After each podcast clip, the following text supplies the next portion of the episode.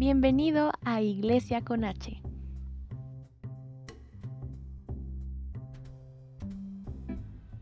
Desde la cuna. Hola. Bienvenidos a Iglesia con H. Bienvenidos chicos, gracias por estar en esta tercera parte con nosotros. Hola. Hola, hola. Hola. Hola. ¿Qué onda? Pues bueno, como ya les comentó Justin, vamos a hablar sobre la perspectiva que tenemos hoy. Ya hablamos cómo recordamos la niñez, cómo recordamos nuestra adolescencia, cómo la pasamos, pero hoy vamos a hablar de qué estamos viviendo hoy, de cómo lo estamos viviendo hoy y cómo nos estamos fortaleciendo para seguir en Jesús todos los días de nuestra vida.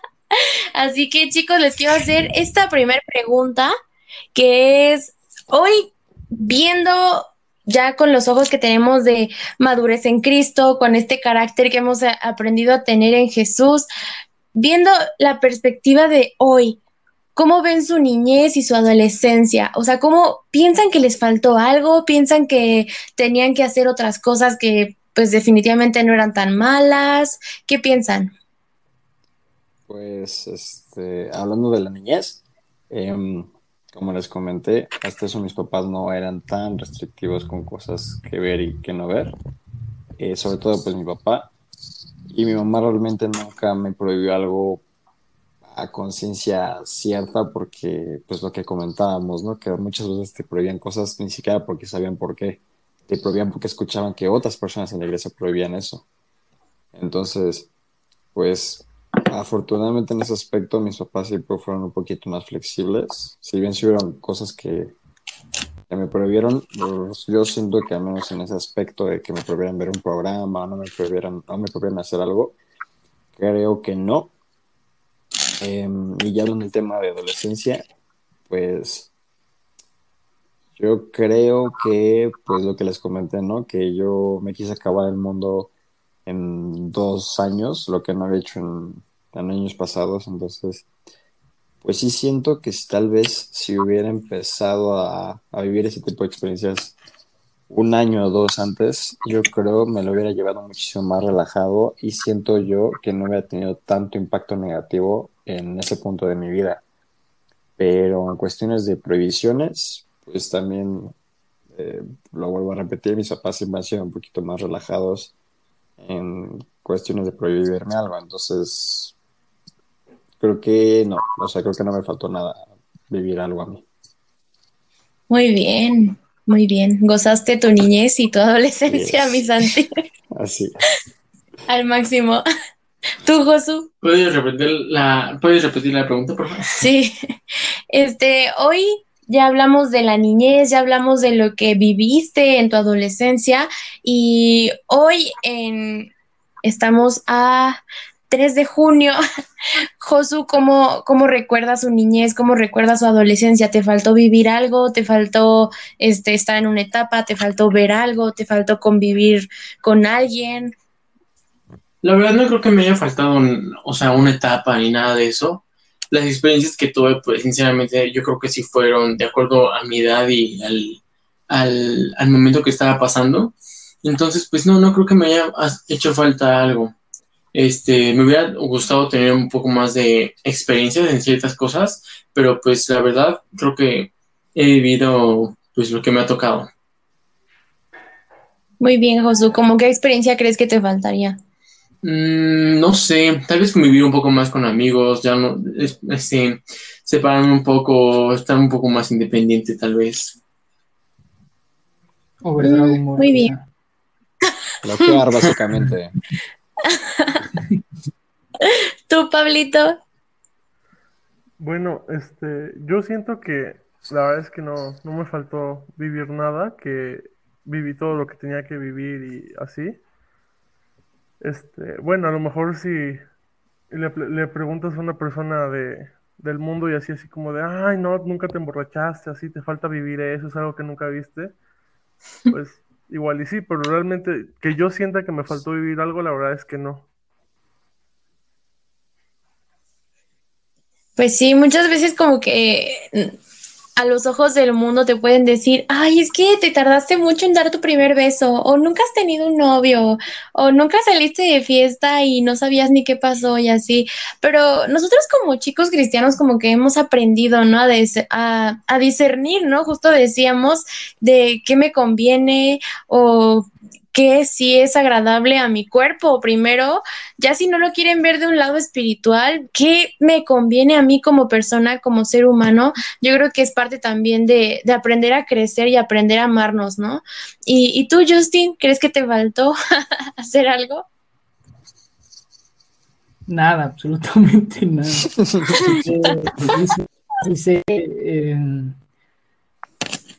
Eh, era del mundo si lo podemos decir así. No faltó nada y, incluso antes de llegar como totalmente a Cristo dije, no, esto no, esto no, es bueno. Aparte desde antes. Eso es todo.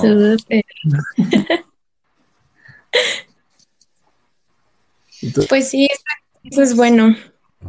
Pues yo creo que en realidad tampoco me perdí de nada digo, en algún momento mis papás también me dieron como el permiso, la oportunidad de salir, ir a fiestas o, cosas así. Y la verdad yo sí me sentía como incómoda, ¿no? O, por ejemplo, había veces en las que, o sea, la neta no me gustó ver, por ejemplo, a mis amigas como tomar, como en ese ejemplo de tomar y ponerse muy mal y así, o sea, como que la verdad nunca me llamó tanto la atención llegar hasta ese lado, así es que no, yo creo que no, tampoco me perdí nada. Pues sí, es lo mismo que decíamos, ¿no? Creo que como que nos criaron con este chip de aprende a discernir qué te conviene y qué no, ¿no? Porque muchas veces escuchamos esta parte en la palabra que dice, todo te es lícito, más no todo te conviene, ¿no? Y te lo repiten y te lo repiten, pero de verdad yo creo que adoptar esta parte de la Biblia de todo se te permite, o sea, todo lo puedes hacer, pero no todo te conviene, es aprender a madurar en Jesús, ¿no? Y creo que es donde entra perfecto esta respuesta de que no, no me perdí nada, porque simplemente fue donde nos tocó crecer, fue donde nos tocó nacer, nacer en un núcleo cristiano con unos papás que, que sí nos cuidaron de muchas cosas, pero que también nos dieron las libertades necesarias, ¿no? Y este, no sé si tú quieras agregar algo, Justin. Pues pasar a la siguiente pregunta. y es esta. Cuando tú decidiste, cuando ustedes decidieron seguir a Jesús, después de las etapas que, ya tocamos en, lo anterior, ¿en, qué área, ¿en qué área sientes que te has fortalecido o cuál es la el principal cambio o cambios que has visto en ti? Em, pues por mi parte, eh, la parte de la convicción. Eh, porque sí siento que en mi caso fue muy marcado la diferencia que hubo entre ir a la iglesia por costumbre y por obligación, que ir a la iglesia por gusto. Em, me di cuenta en automático que ya lo hacía porque de verdad yo quería ir a la iglesia, no porque me estuvieran obligando. Entonces, pues sí siento que cuanto a convicciones, eh, para saber qué me convenía y qué no, em, dejar ciertas cosas porque no me hacían bien, eh, ese fue un gran cambio y pues yo creo que también la cercanía que tuve eh, tanto como con Dios como con personas cristianas, porque pues en todo, en todo sentido, o sea, mi núcleo de amigos en la iglesia creció, eh, mi cercanía con mi propia familia creció bastante. Eh, y pues sí, también, o sea, por la parte de espiritual, pues también, como les decía, eh, pues ya, ya lo hacía por convicción propia, de verdad, por gusto propio. Entonces, para mí eso fue lo más marcado. Amén. Qué bendición, Santi. Tú, Pablito. Tú, Josu. Ah, no, Pablito. Este, ¿me puedes repetir, por favor, la pregunta? ¿Qué pasó, Master? Contexto, son las 11 de la noche.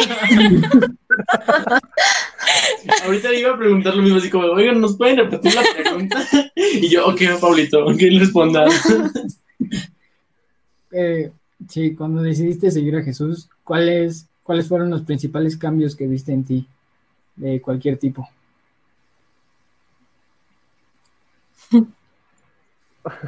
este, pues el hecho de, No sé. como, como decía Santiago, las, este, las convicciones, se volvieron mis convicciones propias, se volvió mi, mi decisión el hecho de querer ir a la iglesia, el querer servir, el querer este, estar presente en todas las actividades que, se, bueno, que, en las que podía ayudar y pues el hecho de empezar realmente a buscar de Dios por mí mismo.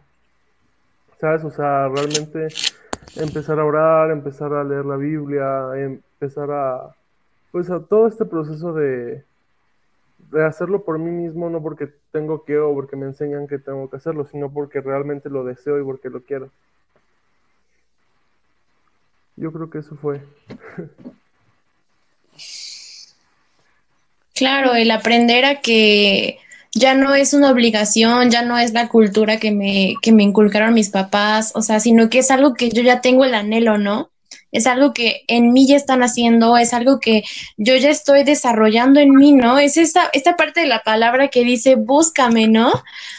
Porque obviamente tus papás te llevaban, o sea, yo me acuerdo que, o sea, no me acuerdo de un domingo que no hayamos ido a la iglesia desde que nací, o sea, no me acuerdo, o sea, y si sí, tal vez estábamos de vacaciones o no sé, algo extraordinario debió haber pasado para que no fuéramos a la iglesia, pero o sea, es súper cierto, ¿no? Que muchas veces crecemos como chicos cristianos, crecemos como hijos cristianos, que tenemos papás súper devotos a la iglesia, súper devotos a Dios, que, que también se nos olvida que nosotros tenemos que empezar a tener este, esta necesidad de buscar a Dios, esta necesidad de nosotros querer hacerlo por nosotros mismos, ¿no? Algo que decía también Santi, súper importante, cambió mi relación con mi familia, ¿no? Digo, yo no tuve tanta pues tanta distancia con mis papás o con mis hermanos, ¿no? Pero también el aprender a buscar a Dios, el aprender a, querer estar con Él, apasionarte completamente por Jesús, por estar en la iglesia, el aprender a servir y crecer también en un núcleo cristiano rodeado de personas que te, que, que comparten lo mismo que tú piensas, que comparten la misma pasión, la misma convicción por seguir a Jesús. Eh, yo creo que también cambia tu forma de ver a las personas, cambia tu forma de ver a tus mamás, empieza a tus papás, perdón. cambia tu forma de pues de ver a las personas que están afuera, cambia la manera en que en que eres agradecido. Yo creo que esta parte de o sea, empezar a cambiar mis convicciones es súper súper importante, porque muchas veces nos conformamos como de, "Ah, mi familia es cristiana." No, yo voy todos los domingos a la iglesia y no nos ponemos a pensar o a reflexionar de que yo también lo tengo que hacer, ¿no? O sea, si bien está la promesa de que, o sea, eres la primera persona en tu casa que es cristiana, tú y tu casa van a ser salvas, es una promesa de parte de Dios, y, pero también dice la palabra, confiésalo con tu boca. ¿No? Y no está diciendo que una persona de tu casa lo confiese y ya sea salvo. Pues no, o sea, la salvación es personal, ¿no? Entonces, esto se me hace súper interesante que, que aprendamos nosotros a tener nuestras convicciones personales, ¿no? Súper, bueno. Pues bueno, ahorita en la pandemia yo he descubierto que el área en la que más me he fortalecido ha sido eh, en como presionarme a mí misma, ¿no? Como esforzarme de yo llevar mi propia relación con Dios. Antes estábamos muy acostumbrados a que no, pues, o sea, llegamos a la iglesia y el pastor hace la oración y, y todo el mundo hace todo por ti, te, lo facilitaban, ¿no? Y ahora que todo se cerró y todo fue así de, pues, no, ahora en tu casa, en lo individual, como que tú pues sí, tú presionarte a ti de que, no, que, ok, hoy vamos a hacer como familia una noche de adoración o hoy vamos como familia a orar juntos, ¿no? Y yo creo que eso es una parte muy importante, o sea, porque ahora que entramos a, esta, este, esta temporada, pues ya, o sea, ahora era de, pues ahora vas tú solo, ¿no? O sea, depende de ti lo que pase con tu relación, ¿no? Depende de ti eh, si te enfrías o no, ¿no? Entonces yo creo que para mí eso ha sido como el mayor reto hasta ahora. Bueno, yo también creo que o en una área donde este, siento que sí me he enriquecido bastante es en la alabanza y en el servicio, ¿no? Este, ya estaba acostumbrado a servir en la congre, desde muy chiquito también, ¿no? Eh, pero, o sea, servir desde mi casa, ¿no? Eh, con alabanza también, por ejemplo, eh, pues ahorita en cuarentena aprendí a tocar bien la guitarra, ¿no? Diciendo que eso fue como un, este, una herramienta, ¿no? Que Dios ha puesto en mí y un talento que he desarrollado, ¿no? Entonces yo creo que en eso y en la oración también, mucho. Este, pues sí, yo creo que nada más. Pues sí, la verdad yo creo que es súper importante lo que Dani, tú comentaste, de que o sea, aprender a que nosotros también tenemos que tener nuestra relación con Dios, no tenemos que depender de nadie más, ¿no? No tenemos que depender de si la iglesia está abierta o si la iglesia está cerrada o si el pastor va a predicar o si el pastor me está correteando, o sea, creo que también el aprender a tener esto que siempre predicamos y que también se escucha mucho como broma, tener esta, este estilo de vida de amar a Jesús y no una religión, hay que aprenderlo a llevar a cabo, ¿no? No solamente de, ay, soy cristiana y voy los domingos y te invito a mi grupo de jóvenes, sino que también empezar a nutrirnos, ¿no? Porque el, el realmente amar a Jesús, el realmente querer demostrar que nosotros pertenecemos a Jesús, Jesús vive en nosotros y queremos estar con Él de continuo. No se trata nada más de decirlo, sino también hacerlo, ¿no? Nuestra pastora tiene mucho esta frase de la oración, ¿no? De que sí, yo oro, sí, yo le pido a Dios, sí, yo estoy segura de que Jesús me escucha, pero también empezar a hacer cosas, empezar a actuar, empezar a, a tomar pues también nuestra vida en nuestras manos, ¿no? Jesús nos dio talentos, Jesús nos dio dones, Jesús nos dio muchísimos planes, nos dio propósitos, nos dio una misión aquí en la tierra y no solamente esperar a que Él llegue, ¿no? Sino que nos toca también poner manos a la obra y es algo que nosotros como generación tenemos que poner ya en obra. O sea, decir, ok, Jesús me dio cinco talentos, ¿qué tengo que hacer con ellos? Multiplicarlos, ¿no? Y escuchamos mucho esta, la parábola de los talentos de no lo escondas, ¿no? Aunque sea solo uno, multiplícalo, ¿no? Y pues sí, empezar a decir, soy joven cristiano, sí, crecí en Cristo, sí, pasé por muchas etapas, pero también estoy ahora en Jesús, estoy ahora convencido de que quiero seguir a Jesús. ¿Qué sigue? Pues honrarlo, poner nuestro testimonio en obra, ponerlo a él como, como, como todo en nuestras vidas, ¿no? Y este, ¿y tú, yo sí quieres decir algo? Pasar a la siguiente pregunta. Pues pasa a la siguiente pregunta.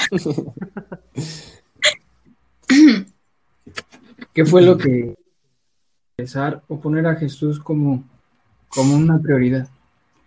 ¿Qué quieres decir? Pues yo diría que, como lo mencioné en el, en el capítulo anterior, en la parte anterior, este, el hecho de que siempre estuvo mi familia apoyándome y invitándome a regresar a orar y a acercarme a Dios, y pues creo que fue una, una decisión propia, se, se, podría decir, un, pues sí, una decisión el hecho de volver a poner a, a Dios en primer lugar para todo en mi vida. Entonces, pues yo creo, o sea, no hubo como que algo en específico. Muy bien, Pablito. ¿Tú, Josu? Pues yo la verdad, algo que me hizo darme cuenta y poner, y poner a Jesús en primer lugar es este algo que pasó ahorita con mi papá que tuvo toda la onda. Estuvimos casi a nada de, de perderlo, ¿no? O sea, y la verdad te pones a pensar y dices, o sea, pase lo que pase o tenga lo que tenga, pues aún así ahí va a estar Jesús, ¿no? Y pues me hace valorarlo muchísimo más, ¿no? Porque pues no pasa nada sin que Él no lo permita, ¿no? Claro, el aprender que sin Dios no somos nada, yo creo que eso siempre nos quebranta a todos, ¿no? El, el, ver lo vulnerables que podemos llegar a ser los humanos, o sea, nosotros como humanos de carne y hueso, alguien que sangra, alguien que siente, alguien que puede morir y realmente ver esa vulnerabilidad y ver que Dios tiene control. Yo creo que eso quebranta hasta el que no cree ni en Santa Claus, o sea, definitivamente. Entonces, yo creo que sí, eso es súper, súper, súper emblemático. Yo creo que en cualquier cristiano, en cualquier corazón que haya visto un milagro, que haya conocido el poder de Dios activo y wow, o sea, definitivamente Josu, comparto esa opinión contigo. ¿Y tú, y tú, Dani? Pues yo, este, pues la verdad, el que me ha hecho poner a Jesús como prioridad, pues ha sido que en Jesús encontramos todo, ¿no? Que Jesús es nuestra plenitud, es nuestra llenura, ¿no? En Él hay un futuro diferente, en Él hay cosas buenas, hay promesas, hay bendición, hay amor, hay esperanza, ¿no? Y yo creo que no hay mejor forma de pasar toda una vida que de la mano de papá, confiando en él, siendo fieles a su palabra, llenándonos de su presencia, de su sabiduría, de, su gracia, de su misericordia. Yo creo que es el, el, saber que en él encuentras todo eso, yo creo que te da ganas de regresar una y mil veces y quedarte ahí por siempre. Claro. ¿Tú, mi Santi? Este, bueno, eh, en general, yo en mi vida eh, sí, siempre he sentido muy bendecido en general. Eh, mi familia, yo en lo personal, siento que tengo una vida muy bendecida. Pero pues cuando me han tocado pruebas, me han tocado pruebas difíciles y pues en cada prueba que he tenido pues, es eso, lo que siento que han llegado en momentos claves de mi vida donde tal vez puede ser que me pude haber perdido en algún momento y eso es como lo que me vuelve a jalar y me reafirma que pues tengo que estar este, pues siempre apoyado de Dios, ¿no? Eh, cuando me rompí la mano, cuando tenía 11 años, eh, encontré bastante fortaleza en Dios. Cuando mi papá se quedó sin trabajo, cuando yo iba en el último año de prepa, pues también, ¿no? Esa confianza que me daba que económicamente íbamos a estar bien, si estábamos con él. Y pues lo último con mi carrera, que pues creo que ya es una prueba que desde que estoy aquí hasta que me muera o hasta que deje de trabajar va a ser esta prueba constante, que pues es, es el que él me va a proteger y me va a guardar en cada vuelo que tenga, ¿no? y que sé que no va a permitir que me pase nada. Entonces, pues yo creo que es eso, lo que siempre me ha jalado y me ha impulsado a siempre estar a la mano de Dios. Claro, como que las dificultades hacen como que nos hacen. Y es cuando más notamos que, que Dios está con nosotros. O eso como desde mi perspectiva y desde que yo empecé a poner a Jesús como prioridad en, realmente te cambia, te cambia todo y y este acercamiento en la dificultad y, en la, y, cuando todo va bien y te da las cachetadas cuando las necesitas. Yo quisiera preguntar por último, en general, ¿cómo fue crecer cristiano?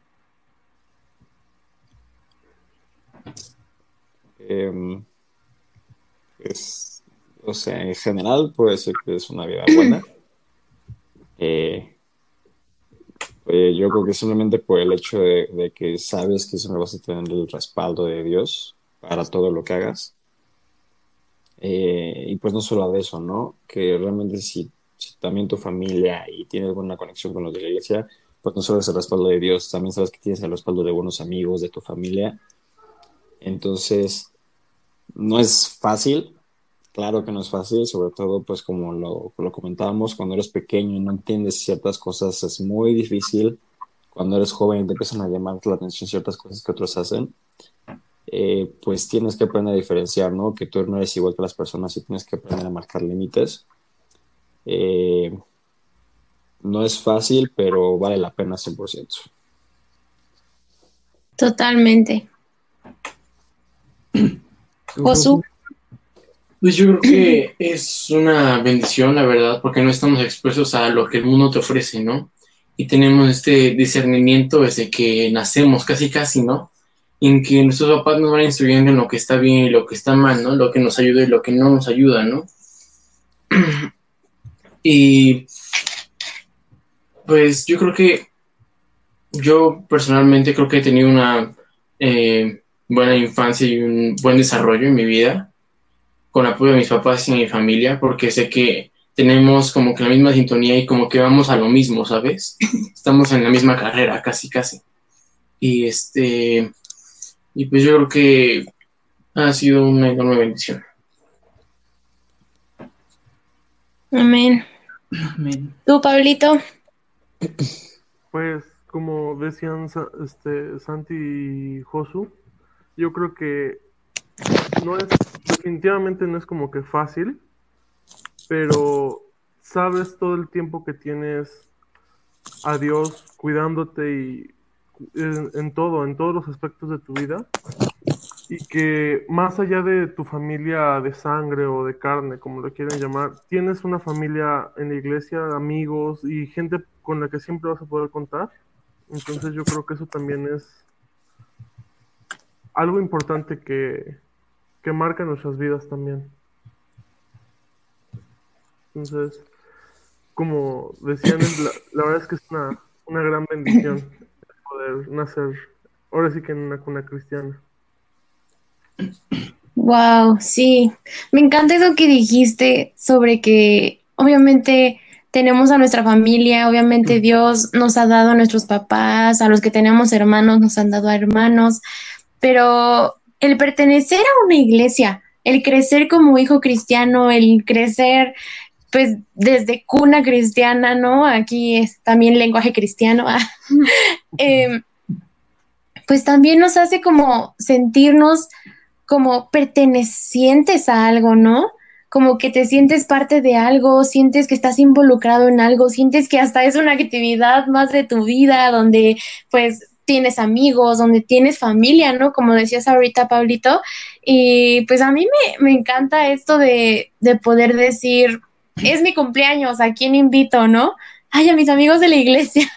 O me voy a graduar, ¿a quién invito? No, pues a mis amigos de la iglesia o a mis pastores, a mis líderes. También yo creo que, o sea, ya metiéndonos un poco más filosóficamente, fue una acción súper inteligente de parte de Dios el instituir la iglesia, ¿no? El darnos la oportunidad de acercarnos a una iglesia, porque así no nos sentíamos solos, teníamos con quien platicar sobre algo igual, ¿no? Sobre algo que, que nos llenaba, ¿no? Algo que nos apasionaba, que es Jesús, ¿no? Entonces, pues esta parte de crecer dentro de una iglesia, crecer dentro de, de un círculo que nos ama, que un círculo que nos ve también como Jesús nos ve en la mayoría de los casos. Creo que, como dice Santi, es tener una niñez, es tener una vida, es tener una adolescencia sumamente bendecida. Y Dani, ¿cómo fue para ti crecer como chica cristiana? Pues sí, como tú decías, Avi, eh, la verdad la iglesia es, es una comunidad, ¿no? Es una familia con la que puedes contar siempre, ¿no? O sea, eh, Dios ha puesto en cada uno de los, de los integrantes de una iglesia el, el, sentir o el amor por estar por el otro, ¿no? De ayudar al, al, al, de al lado, ¿no? En la iglesia donde estamos, dicen, tiene un dicho que es bendecidos para bendecir, ¿no? Y, o sea, todo lo que tú tienes o lo que te llega por gracia de parte de Dios es para bendición de tu casa, ¿no? Para bendición de tu iglesia, para para bendición de los que te rodean, ¿no? Y los que, pues, son tu familia, a final de cuentas, ¿no? Y yo, la verdad, mmm, hoy no sé dónde estaría si no hubiera tenido mi niñez y mi adolescencia de a, a, tomada de la mano de papá, ¿no? O sea, hoy la verdad doy muchísimas gracias por eso y pues para mí fue realmente un tremendo privilegio haber crecido así, ¿no? Haber escuchado desde chiquita su palabra, haber entendido cosas que Dios fuera sembrando en mi corazón desde chiquita, ¿no? Me apartara y me dijera, ay, no, tú eres para mí, ¿no? Desde chiquita. Y, sembrarme todo, todo, todos sus planes, sus proyectos, sus, sus sueños, sus anhelos a, a, mi vida, la verdad, o sea, para mí ha sido un tremendo privilegio que Dios pensara en mí desde ese momento, ¿no? Desde, desde chiquita, ¿no? Instruir mi corazón con sus principios, de verdad. A mí me encanta, me encanta mucho y para mí es un súper privilegio haber crecido así. Sí, y saben qué, o sea, los que nos están escuchando seguramente se han enfrentado como esta continua pregunta de ¿y de qué te ayuda la iglesia o de qué te sirve? ¿A qué te sabe? Pero la verdad es que te ayuda muchísimo y ya eh, metiéndonos un poco más a lo profesional, a tu este, a tu madurez personal, te ayuda mucho y simplemente te, te enseña qué es el compromiso, te enseña eh, cómo aprender a simplemente a limpiar un cable, cómo tratar a las personas, cómo, ajá, cómo tratar a un niño, cómo tratar a una persona mayor, cómo tratar a los líderes, cómo tratar a personas de autoridad, cómo sujetarte a, a personas de autoridad, a tus líderes, a las disposición. indicaciones, disposición. O sea, de verdad, crecer dentro de una iglesia puede ser muchas cosas, pero inservible jamás, ¿no? O sea, por ejemplo, lo que Santi nos decía, ¿no? De que yo conocí caras de personas que definitivamente no me gustaba. O sea, yo conocí la hipocresía en una iglesia y eso también ayudó, porque ayudó a que Santi viera de quién venían las cosas. Ayudó también a ver que la gente no simplemente, no siempre es buena, sí, no, no siempre tiene como esa esa misma entiendes que nadie esa es misma perfecto, intención ¿no? que tú entiendes que nadie es perfecto, entiendes que definitivamente hay peligros afuera que te están guardando dentro de la iglesia. Pero también aprendes a valorar lo que tienes, ¿no? Porque crecer dentro del núcleo cristiano, o sea, no me van a dejar mentir. Pero crecer dentro de un núcleo cristiano te hace valorar a tus papás, te hace valorar a las personas que de repente llegan y te abrazan o que te dice, oye, qué bien cantaste, oye, qué bien sirves, oye, qué bien recoges el diezmo, qué guapo te ves el domingo, oye, te cortaste el pelo. Aprendes a valorar, ¿no? Todos estos detalles y todas estas caricias que Dios te da, porque estar dentro de una iglesia es un cobijo. Entonces, yo creo que también o sea, no, esta parte de que nos perdimos algo, sí, puede ser que nos perdimos muchas cosas. O sea, definitivamente puede ser que nos perdimos, no sé, tal vez tener muchos o nos perdimos de ir a muchas fiestas, o nos perdimos de ver Dragon Ball o Harry Potter, Malcolm, lo que quieras. Puede ser que nos perdiéramos de muchas, muchas cosas. Pero definitivamente yo hoy lo veo y digo, gracias a Dios porque nací en un núcleo donde me amaron desde el primer día, donde me quisieron desde el primer día, me enseñaron a comportarme como la persona que yo soy hoy, me enseñaron a poder amar a otros, me enseñaron a poder amar a Dios con todo mi corazón, teniendo como principio básico, ¿no? Si amas a Dios, todas las cosas te pueden ser añadidura.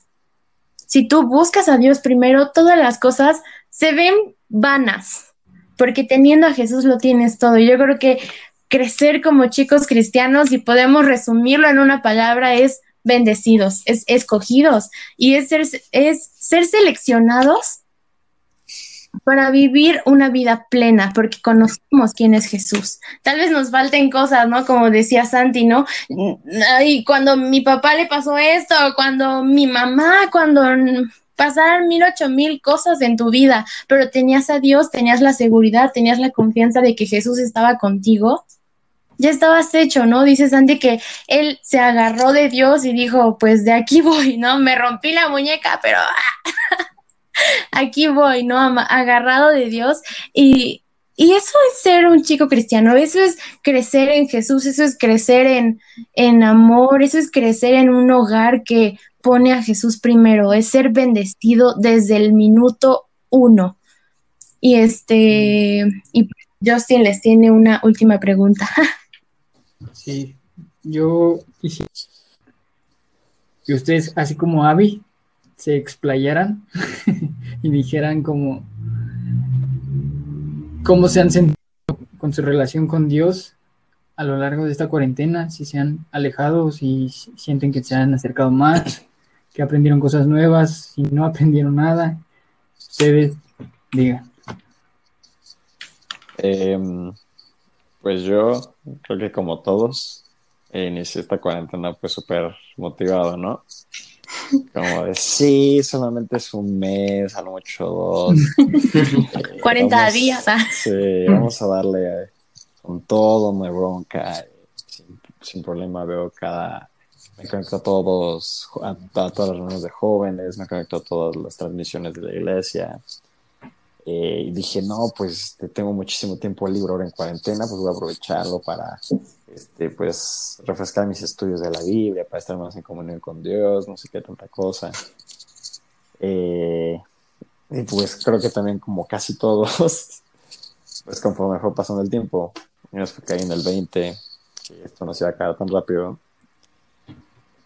pues sí, inconscientemente te desanimas y te vas enfriando poco a poco, porque pues también desde mi punto de vista era como de, o sea, no inventes, ¿cuándo se va a acabar esto? Y pues ya mi, mi manera de verlo era como de, ok, ya lo hice, pero pues de todos modos falta mucho, ni estoy aprendiendo tanto, o sea, no siento que me llegue tanto el mensaje como cuando estoy ahí, mejor no lo hago, mejor no lo veo y mejor me espero a que volvamos a presenciales. Algún día tenemos que volver. Entonces, pues, pues mejor me espero, ¿no? Entonces, pues sí me enfrié bastante. Eh, también por más o menos por esas épocas, como a los tres meses de la pandemia, eh, pues también me, me empezaron a entrar crisis de, de pandemia, porque pues como no hacía otra cosa más que pensar en cualquier tontería, sí como que me entraba como cierta, ciertos pensamientos muy raros. Y pues a mí la idea que siempre me invadía era como de, he dejado marca en alguien de verdad. O sea, si yo me muriera mañana, dejaría marca en alguien, haría la diferencia en alguien. Entonces, pues sobre todo eso, ¿no? La verdad sí me agobié mucho porque desde mi punto de vista, al menos en ese momento, yo no había hecho lo suficiente por nada ni por nadie para dejar marcado a alguien si yo muriera. Entonces, eh, pues sí fue algo que la verdad me afectó bastante, pero pues también me ayudó porque me di cuenta que tal vez no estaba, no me estaba esforzando del todo, por ejemplo, hablando en temas de, ser solidarios, por ejemplo, en la iglesia, ser serviciales, me di cuenta que tal vez no estaba dando lo que podría dar. Entonces, pues, digo, sigue siendo muy difícil, la verdad. Este, ahorita ya estamos regresando, pero sí siguió siendo muy difícil conectarme diario, porque pues también seguimos en pandemia, sé como de cuándo se va a acabar. Pero, eh, pues sí, sobre todo aprendí eso, ¿no? El, darme cuenta que pues cada día puede ser mejor. Eh, y que de verdad, al menos desde mi punto de vista, mi enfoque es cómo voy a impactar la vida de una persona de diferente manera. Ok. Wow. Claro. Qué padre, Santi. Y qué bendición que Dios pudo tocar tu corazón en este tiempo y decirte que tienes mucho para dar, que tienes mucho potencial en el reino y que, o sea, y que tú hayas tomado este desafío, que tú hayas tomado este reto de decirle, sí, Dios, a tu manera, como tú quieras, lo voy a hacer. Wow. O sea, es de admirarse, chicas. Se promociona Santi. Y dejaremos Tú, en Josu.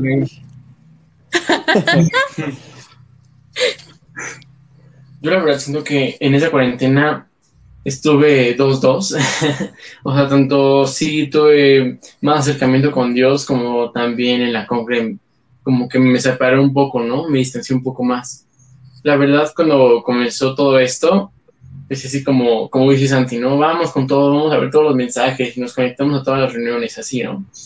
Este, pues yo me hablaba con videollamada con mis amigos y toda la onda, ¿no? Así como, no, pues tranqui, ¿no? Unos dos meses, tres meses máximo, ¿no?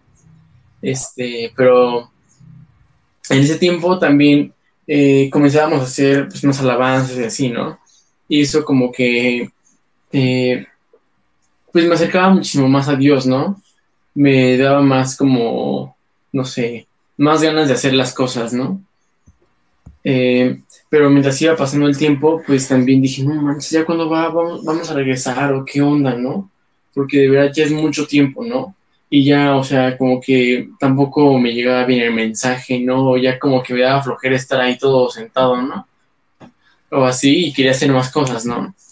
Entonces, este, como que no sé, siento que eh, definitivamente mi relación con Dios eh, subió, pero tal vez me distancié un poco en la iglesia o, tanto o un poco de las actividades.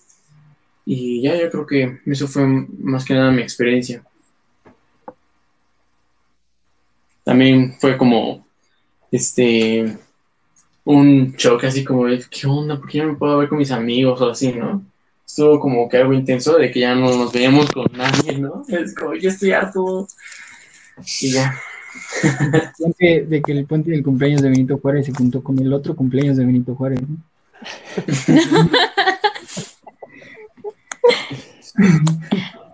Ah, pues yo creo que a todos nos pasó, ¿no? En algún momento que ya no sabíamos qué decir. De hecho, estuvo muy sonado, ¿no? La crisis de la cuarentena. Sí. Se volvió centena. Pero Pero yo creo que, que sí, o sea, definitivamente cuando tú estás centrado en Jesús van a venir pruebas. Entonces, está bien, Josu. ¿Tú, Pablito?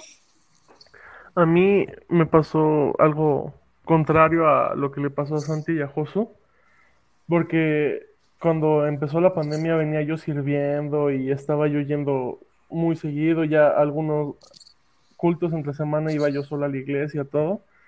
Entonces cuando de repente, pues por la pandemia se cortó todo de tajo, para mí fue como de por qué está pasando esto. Y fue como que mi crisis más al principio.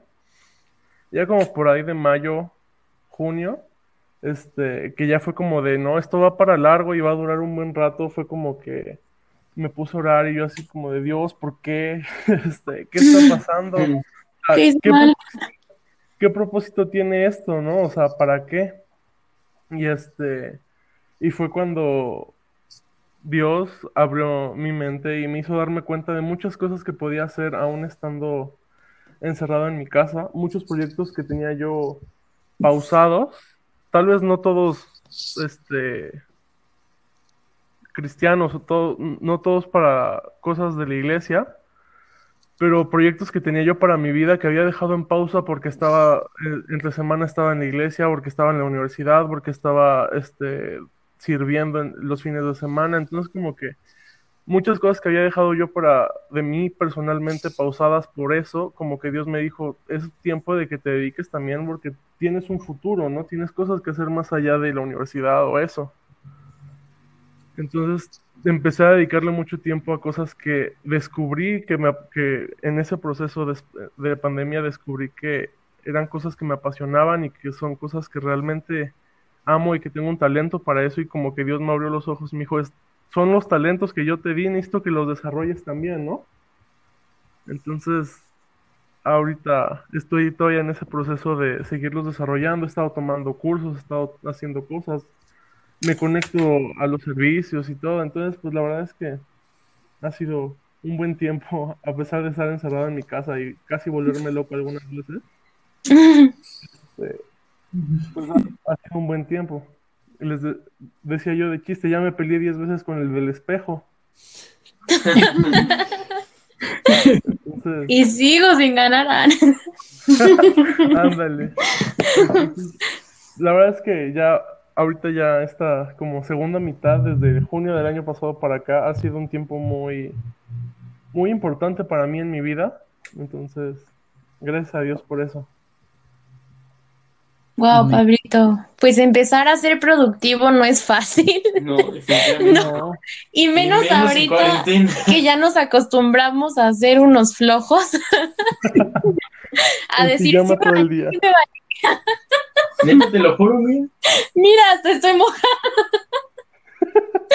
no, o sea, definitivamente no ser productivos en esta actualidad es algo bien difícil, pero que gracias a Dios tenemos de parte de Él, por sus méritos, como esa voluntad, ¿no? De decir, pa, tengo un talento, ayúdame a multiplicarlo, ayúdame a llevarlo a su máximo potencial. Y, ay, todo lo que están diciendo me identifica. O sea, me siento bien identificada. Mm". Y más que nada, lo que tú dijiste ahorita, Paf, wow, o sea, el estacionarte y decir, ¿por qué Jesús? ¿Por qué está pasando esto? ¿No? ¿Por qué, por qué nos estás pues parando, ¿no? Nos detuviste todo, nos detuviste escuelas, nos detuviste planes, nos detuviste viajes, proyectos, todo. ¿Cuál es el propósito? Y, y entender que el propósito es aprender a ser productivos en él, aprender a poner en uso en donde quiera que estemos, en la situación en la que estemos, cómo nos sintamos, aprender a poner en uso todos los dones que él nos ha dado, todos los sueños, todos los planes que él nos ha dado. Creo que es un reto sumamente grande. Así que felicidades, Pablito. Gracias. A mí. Sí. Pero igual también fue como que algo muy estresante, ¿no? Como que querías hacer más cosas, pero nada más no se podía, ¿no? O tenías de repente en la escuela, se volvieron locos, ¿no? Como de, tarea, tarea, no me importa, no sé estar en tu casa, ya más tarea. como de, oye, aguántame tantito. como que sí, te pone muy estresado todo, ¿no? Bueno, a mí, por lo menos. llorando así. A mí.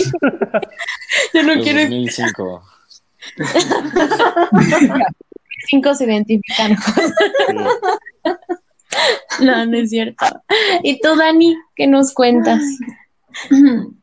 Pues la pandemia. Ay, ay, ay. Pues bueno, yo creo que como todos dijeron, la verdad fue un, pues un cambio muy radical para todos, ¿no? El, normalmente, o sea, por el, el hecho de decir, ay, no es 2020, ¿no? Vamos a, vamos con todo, ¿no? O sea, todo el mundo tenía muchos planes, ¿no? O sea, muchas cosas que hacer. Dijeron así el típico, ahora sí voy a hacer lo que no he hecho en mi vida, lo voy a hacer este año, ¿no?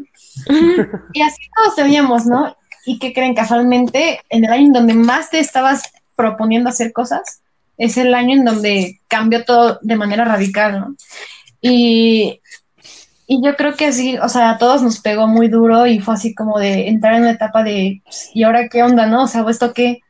O sea, y mis planes cuándo, ¿no? Y mis proyectos qué onda, ¿no? Y, y sí, yo la verdad también entré en un momento así como muy de sacada de onda, ¿no? Como muy de, ok, o sea, no pierdas el, el control, o sea, van a ser igual dos meses y todo bien, ¿no? O sea, ya para tu cumpleaños todos afuera, ¿no? Y yo ahí planeando mi fiesta, ¿no? sí, a todos nos pasó el cumpleaños, ¿no? Así como, no, ya para mi cumpleaños, ya de verdad, va, estamos, estamos en verde, ¿eh? Mínimo en, en amarillo ya todos juntos. Me acuerdo que hasta estábamos en mayo y estábamos planeando la, la, la, fiesta de mi hermano para octubre, ¿no?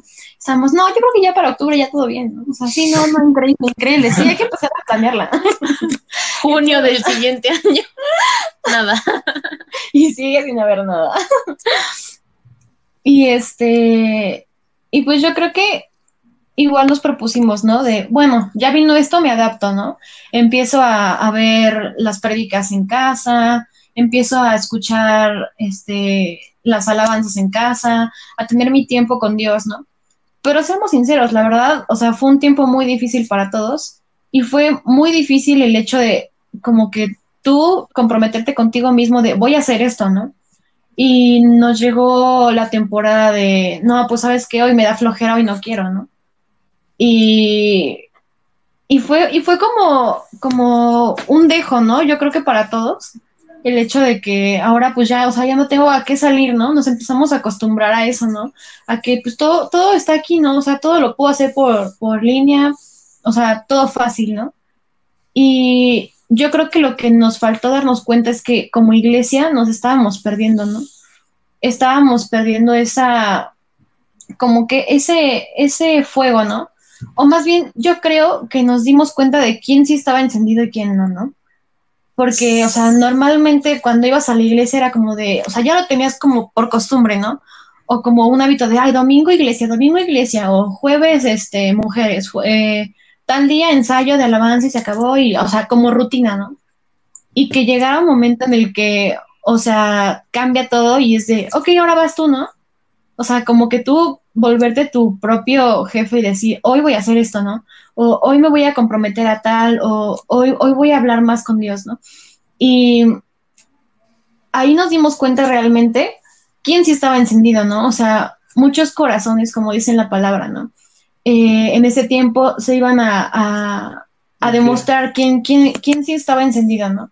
Y quiénes son los que se estaban enfriando, ¿no? Y yo creo que la verdad, en ese tiempo fue donde más salió la luz, ¿no? Eh, muchas personas dejaron de, al principio, ¿no? Cuando recién empezó de la iglesia en casa, eh, todo el mundo se conectaba, ¿no? De, no, no, no, y aquí a tres meses, no, todo bien, ¿no? Pero pues, o sea, llegaron cinco, seis meses y ya no había nadie conectado, ¿no? O de las 50 personas que veías conectadas, ya nomás quedaban 15, ¿no? Y es como de, o sea, ¿qué pasó aquí, no? ¿Dónde la iglesia? Ajá, ¿dónde está ese como compromiso o, ese sentir de que, o sea, pues todo el mundo, no, sí por Jesús, ¿no? este, no, sí, sí, yo, yo aquí, o, como decimos en la iglesia, ¿no? En las ministraciones, o así de, no, Jesús, yo, yo voy por ti, eh, yo vengo a, a, darlo todo por ti, si tú hablas, yo voy, y si tú quieres que vaya a las naciones, yo me meto, o sea, yo me meto a, las calles, no hay tema, o sea, ¿dónde quedó eso, no? O sea, nos llenamos más de, tengo miedo de la pandemia, tengo miedo de salir, eh, el tío de tal persona se acaba de morir, no, más miedo, ¿no? O sea, y, la verdad nos, nos frenó tanto a todos que dejamos de confiar en Dios, ¿no? O sea, ya nada más veíamos, no, hay pandemia, aguántate, quédate en tu casa y, bueno, no tengo nada que hacer, me voy a dormir temprano, ¿no? O sea, la primera vez en nuestra vida que nos dormimos temprano, yo creo. Y es... y así como hubieron cosas buenas, también hubieron esta parte mala, ¿no? Y a mí me empezó a pegar mucho eso al inicio, ¿no? Ya a unos que serán cinco o seis meses después de que empezó todo esto, fue así como de, ¿y ahora qué? No, o sea, o sea, vamos, o sea, no le ves el fin, ¿no? Y decía así de, pues ya, o sea, aquí nos quedamos, ya a partir de ahora es en línea, todo va a ser cerrado, todo va a ser aquí en tu casa, ya no hay razón por la cual salir. Y yo siento que eso me ayudó a mí, por ejemplo, a acercarme más a Dios, ¿no? Como a, a aventarle esas preguntas, ¿no? De, Dios, o sea, ¿y ahora qué no? ¿O por qué está pasando esto, no? o, o, qué quieres, o, cuál es el propósito en todo eso, ¿no? Y pues al final, o sea, yo siento que para mí eso me ayuda a acercarme más a Dios, a tener una intimidad más, más fuerte y más establecida con Él, ¿no? A, a depender solamente del Espíritu Santo, ¿no? De escuchar su palabra, ¿no? De, de, ser más sensible a su voz, identificar más bien lo que, lo que Él quiere para nuestra vida, ¿no? O sea, muchas veces lo hacíamos por cliché de, ah, sí, yo, yo, este, yo soy sano porque, pues, así lo decimos en la iglesia, ¿no? Yo soy sano. Y ya, pero realmente aquí es donde nos dimos cuenta de que, ¿de verdad crees que eres sano? ¿De verdad crees en la protección y en el favor de Dios? ¿De verdad crees que Él es tu sustento, Él es tu proveedor, Él es el que te guarda, el que te cuida? O sea, ¿de verdad lo crees? Y fue un tiempo de probar nuestra fe al máximo, ¿no? Y a mí, la verdad, me ayudó a, acrecentar más mi fe y, y, pues a cumplir como ciertos sueños, ¿no? Eh, yo creo que a mí en lo personal era de que, ah, pues no sé, el típico, yo ya tengo este sueño, ¿no? O sea, ¿tú qué opinas, no? O, Dios, yo quiero que eh, aprender a hacer tal cosa, ¿por qué no, por qué no puedo, no? O cosas que normalmente lo hacíamos en nuestro día a día, pero decíamos, ay, luego, ¿no? Por todas las circunstancias que vivíamos y todo el entrar y salir y corre y hace esto y no sé qué, hay un evento y no sé cuánto, ¿no? Y, y, yo creo que ahora que ya teníamos como ese tiempo de, como de sobra de estar tú solito en tu cuarto, fue donde más yo pude experimentar el poder escuchar a Dios y el poder identificar lo que Él quería para mí, ¿no? Y, y hablando de esos sueños, ¿no? Yo tenía, para los que no saben, o sea, yo me gusta cantar y toco el piano en la iglesia, ¿no? Y a mí, yo le dije a Dios, ¿no? O sea, Señor, o sea, me encanta tu palabra, me encanta estar aquí contigo, me encanta pasar ese tiempo contigo y me gustan las alabanzas que tocamos en la iglesia, me gusta eh, todo, lo, todo lo que hacemos, ¿no? Y tú sabes que me gusta mucho la música, ¿no? Entonces, este, pues yo, o sea, le abrí mi corazón, ¿no? Yo dije, Jesús, o sea, a mí me gustaría que tú me dieras letras para ti, ¿no? O sea, que fuera, o sea, algo que tú y yo creáramos juntos, ¿no? Que, que fuera algo especial entre tú y yo y que fuera un regalo, ¿no? De, de tu parte hacia ti, ¿no? Que me usaras para eso, ¿no? Y yo hubo un momento en el que me metí a mi cuarto y me puse a adorar, ¿no? A, a tocar el piano y a orar y hubo un momento en el que empezaron a fluir letras, ¿no? Y empezó a fluir melodías, ¿no? Y empecé a escribir canciones, ¿no? Y hoy en día sigo haciendo eso, chicos.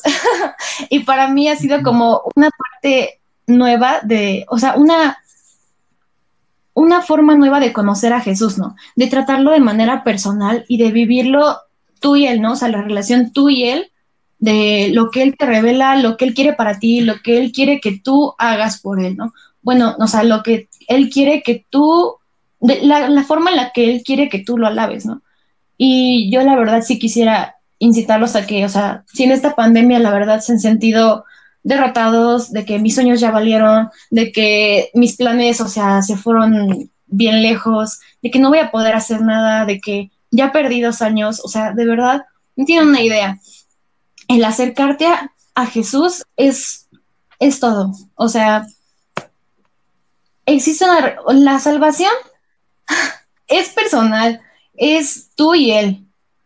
No es de que, ay, yo, yo digo, este, yo soy salvo y mi casa también, entonces por mí todos este, tienen boleto, ¿no? Tienen paso.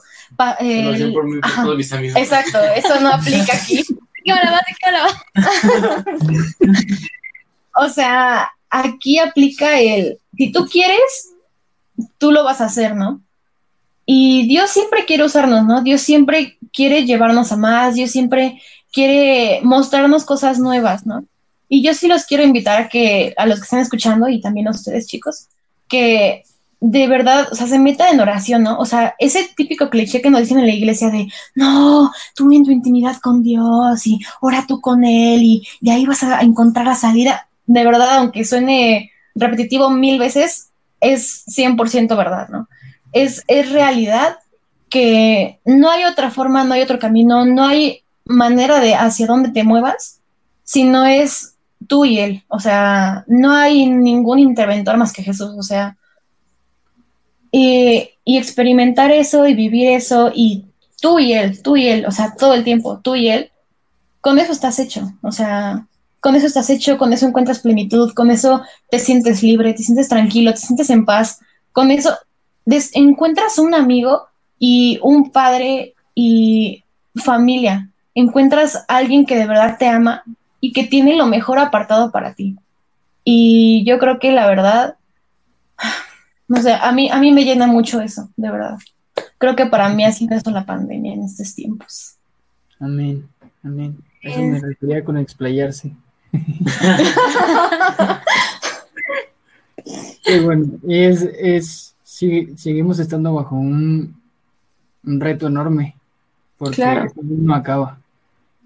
Y Sí, Sí, como dijiste, como dijiste tú, Dani, si tienes un proyecto, si tienes un sueño, si tienes, si quieres emprender algo, no hay excusa para posponerlo. Tenemos la ayuda de Dios, el apoyo de Dios sobre todas las cosas y creo que es lo mejor que no, que no, que no pospongas, que no, que no le digas que no a esos sueños. Busca en Claro. tener más comunión en, en, en la Biblia, en, en oración, todo lo que se sea posible. Busca a Dios piedras si es posible. Y, y yo les quiero dar muchas gracias por haber compartido estas historias, todas estas, o esto que nos contaron hoy. Y, y pues nada, muchas gracias. Y yo sé que estas historias van a ser de, de mucha ayuda para quien la escuche. Amén. bien. Amén. Gracias, amigos. Muchas gracias.